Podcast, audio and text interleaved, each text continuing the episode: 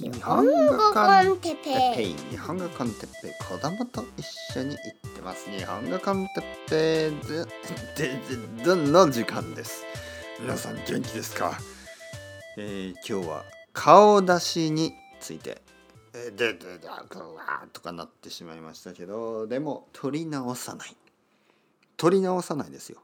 自然な日本語ですからね、えー、僕のポリシーは自然な日本語。自然な日本語をたくさんの人に聞いてもらうためにあの間違えることだってあるんですよね。あのあ間違えるというかそのなんかうまく話せないことだってありますよね。でもいつも take one ですからね。僕はいつも take one。はいもう take one で終わりです。だから全然取り直しません。取り直さないですよ。あのエディットされたものなんて今の世界には全然あの面白くないんですよ。もう全てはエディットされてます。僕はエディットしない。うん。あの例えばね YouTube だっていろいろあるでしょ全てエディットされてるほとんどエディットされてますよね。エディットされたものを見て面白いですか？皆さん。ね。現実はエディットされないんですよ。エディットできないし。ね。僕たちは現実に近い世界を生きたいでしょ？現実見たい。現実を生きたいですよね。だから現実に近いものを見たいでしょ？ね？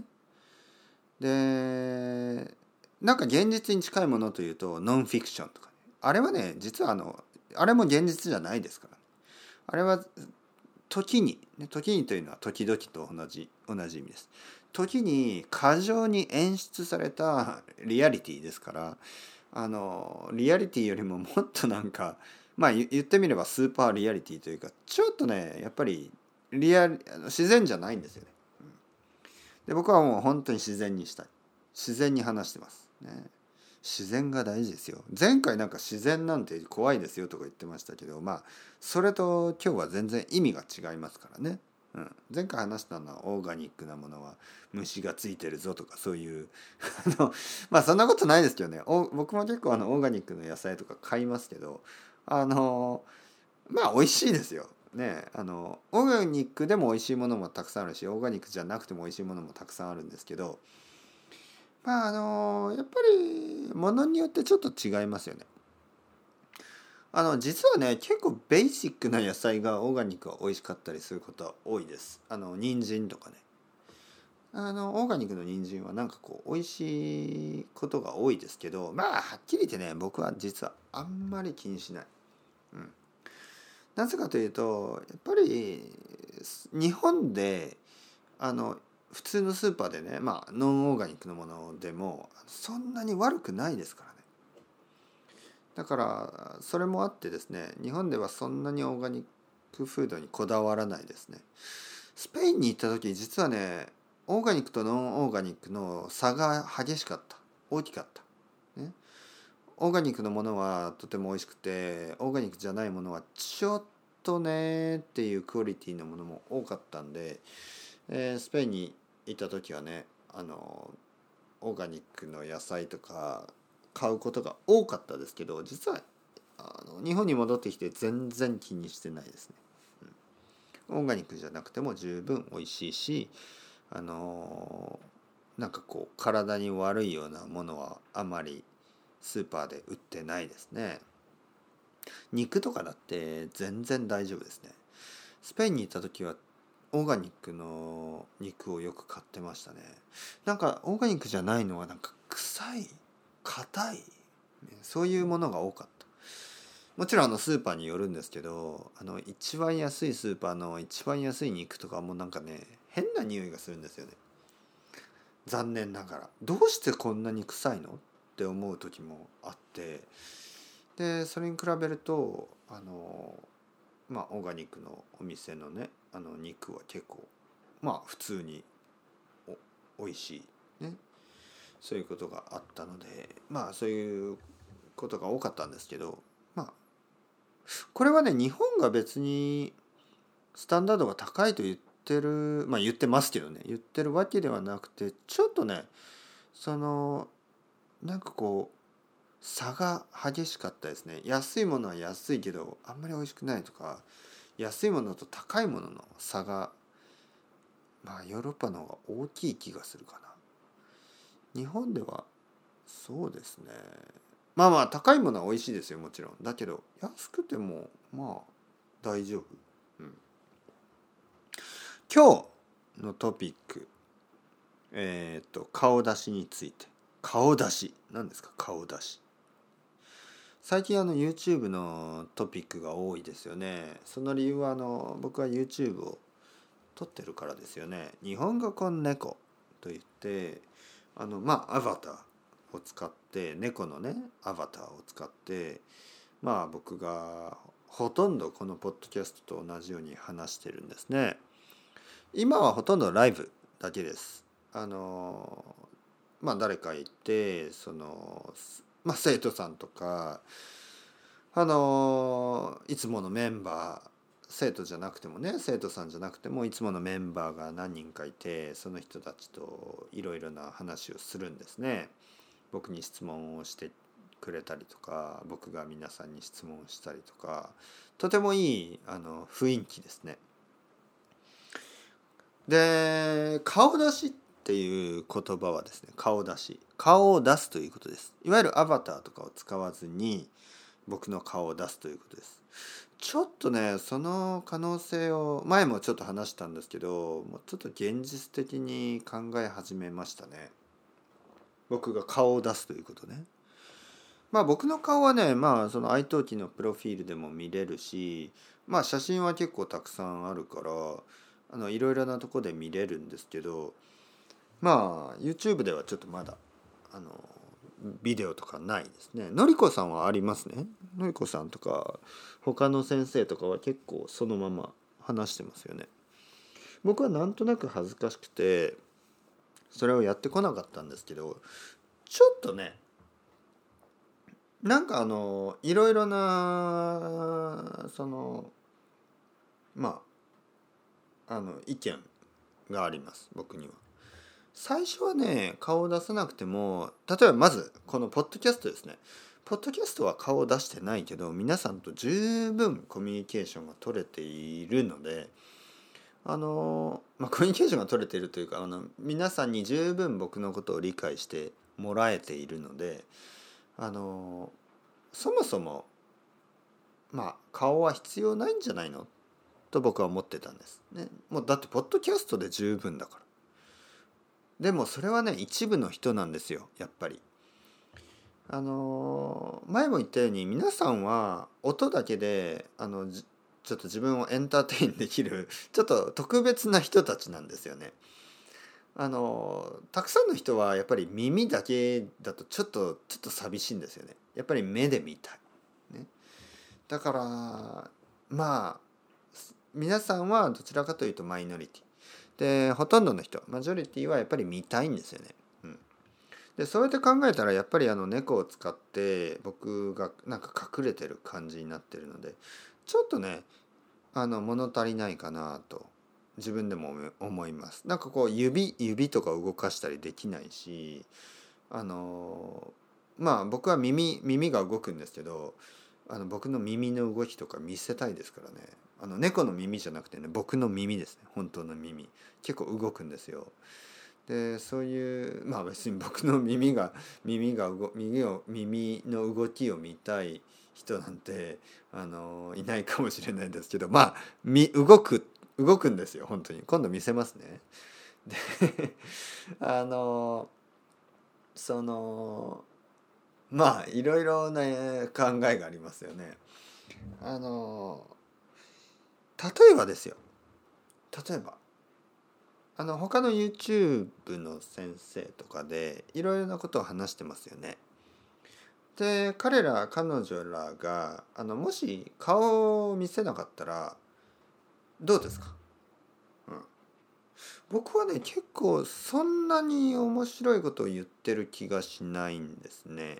だけどやっぱり顔を出してる人の言うことは説得力がある、ね、説得力。いい言葉ですね。説得力。説得力というのは何か何かこう皆さんを納得させるようなね。えー、例えばね僕がオーディオだけでね皆さんこうこうこうこうこうですよ。っていうよりも顔を出してねちょちょっと俺を見てくれ、ね、今から大事なこと言いますよ。と言って指を出してねこの指の先を見てください。ここには僕の鼻くそがついてないですよ、ね、もちろん。何の話ですか？まあとにかくそうやってあの、まあ、指を見せながら話すこともできるしなんかこう見てしまいますよね。指を出されると、ね、僕の指の先を見てください。ここに一つの黒い点があります。これは僕の鼻くそ。じゃないですよ、ね、日本語は面白いですね。鼻くそです。鼻くそじゃないです。最後まで聞かないとわからないですからね。これは僕の鼻くそ。です。ですじゃないよ。でというわけでまあ例えばねその言葉だけでも面白いんですけどまあ映像を出せばもっともっとこう親近感が湧きますよね。親近感。親近感というのはなんかこう親しみやすさ。親しみですよね。あなんかこうもっと友達みたいな。もっともっと僕のことを知ってもらえますよね。だからなんかこう同じことを言っても顔を出す人と顔を出さない人だとなんかこう印象が違う。で逆にねもう顔を出さない、ね、顔を出さない人があのそんなに面白いことを言ってなくてもやっぱり面白く聞こえたりとかしますよねだからそこはちょっと僕はもったいない気がしてきました。僕が面白いことを言ってもなんか猫の顔だとちょっと皆さん笑えないですよね。でも僕がねあのー、話せば本当に話せばもっと面白いんじゃないのかなと。あとね今日ですよ今日。今日ねえっ、ー、とまあいつものように YouTube ライブをしました日本語こん猫。でまあ20人ぐらいの人がいてまあでもアクティブに話してたのはまあ多分6人ぐらい。でねみんな男だったんですよね。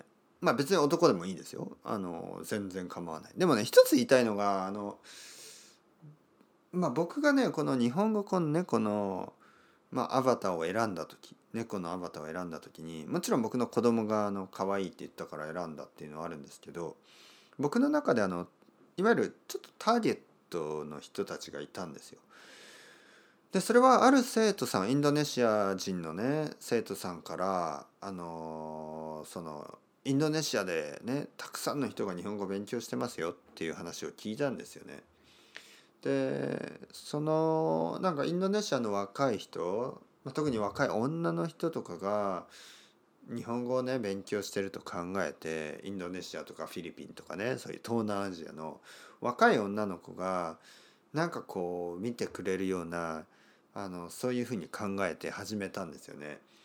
で猫可愛い猫を選んだんですけど今日そのライブで集まった6人ぐらいのまあまあまあ30代前後のあのアラサーの男たちはですねと男たちと僕ね僕ね、えー、もうもう40歳になる男日本人のあのひげの生えた先生はあのまあなんか下ネタとかを話してるんですよね。あの下ネタでちょちょちょっと汚い 話とかをね冗談とかをね話してるんですよ。うん、あとパチンコの話とかね。あの なんていうの？僕は何をやってるんだろうと思いましたね。あの話はなんかこう本当アラサーの男そしてアラフォーの先生が なんか集まってあのいわゆるちょっとなんか下品な話をしてるんですよね。でもなんかあの僕のキャラクターは猫。可愛い猫みたいなね。なんかもうその必要がないような気がしましたね。僕はもうあの猫をストップして僕の写あの画像を出してもうみんなと一緒に笑いたかったですよね。あのなんかなんとなく、ね、可愛すぎる猫が自分でちょっとうん合わないような気がしてきました。まあアイデアは面白いですよ日本語こん猫のアイデアはとてもいいと思います。だけどまあ両方やってもいいかなと思いますね。日本語こん猫でちょっと何？あのまあ例えば僕があのヘアサロンに行ってねあのちょっと失敗した時とかね髪が変な髪型になったら猫出しますけどまああのまあそうじゃなかったら別に僕を出してもいいかなと最近思いますね。うん、というわけで今日はあのカメラ買いました。カメラオーダーします。ちょっと高いんですけどあの、まあ、全然買えます。買えるレベル。まあちょっと高いって言ってもまあまあどうなの？ウェブカメラでは高い方だと思います。うん、まああの日本語コンネコをやっている間にねいろんな人からちょっとドネーションというか、まあ、またサポートをもらいました。まあそのねそのお金はあの猫猫はね実はね100ドルぐらいするんですよね。あれね買ったんで1万円ぐらいして。猫のお金もまだと取り戻せてないですけどいいんですよ。経験だから、ね、どんどんどんどんそういうところにお金を使ってあの何かできるかなってね。そして皆さんとシェアできるかなって考えるのが楽しいし僕がいろいろなことにチャレンジしてるのを見てもらって皆さんもねいろいろなことにチャレンジしてくれればあの嬉しいですね。うん、やっぱりあのシェアしたい。僕はそういうアティチュード、ね、そういう僕の頑張る態度。それをあの見せていきたい。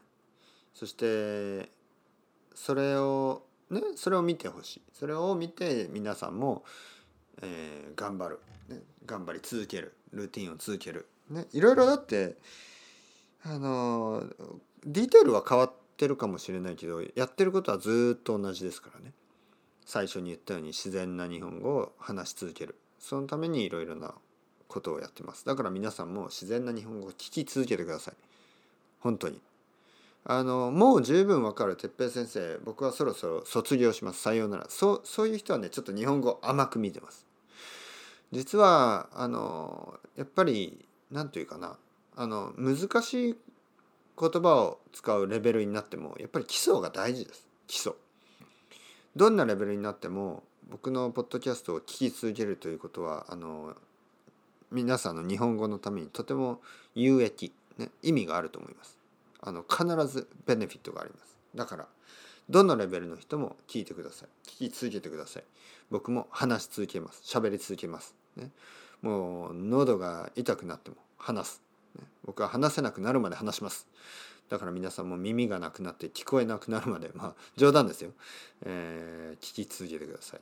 というわけでそろそろ時間ですね。それではまた。チャウチャウアスタルイゴ。またねまたねまたね。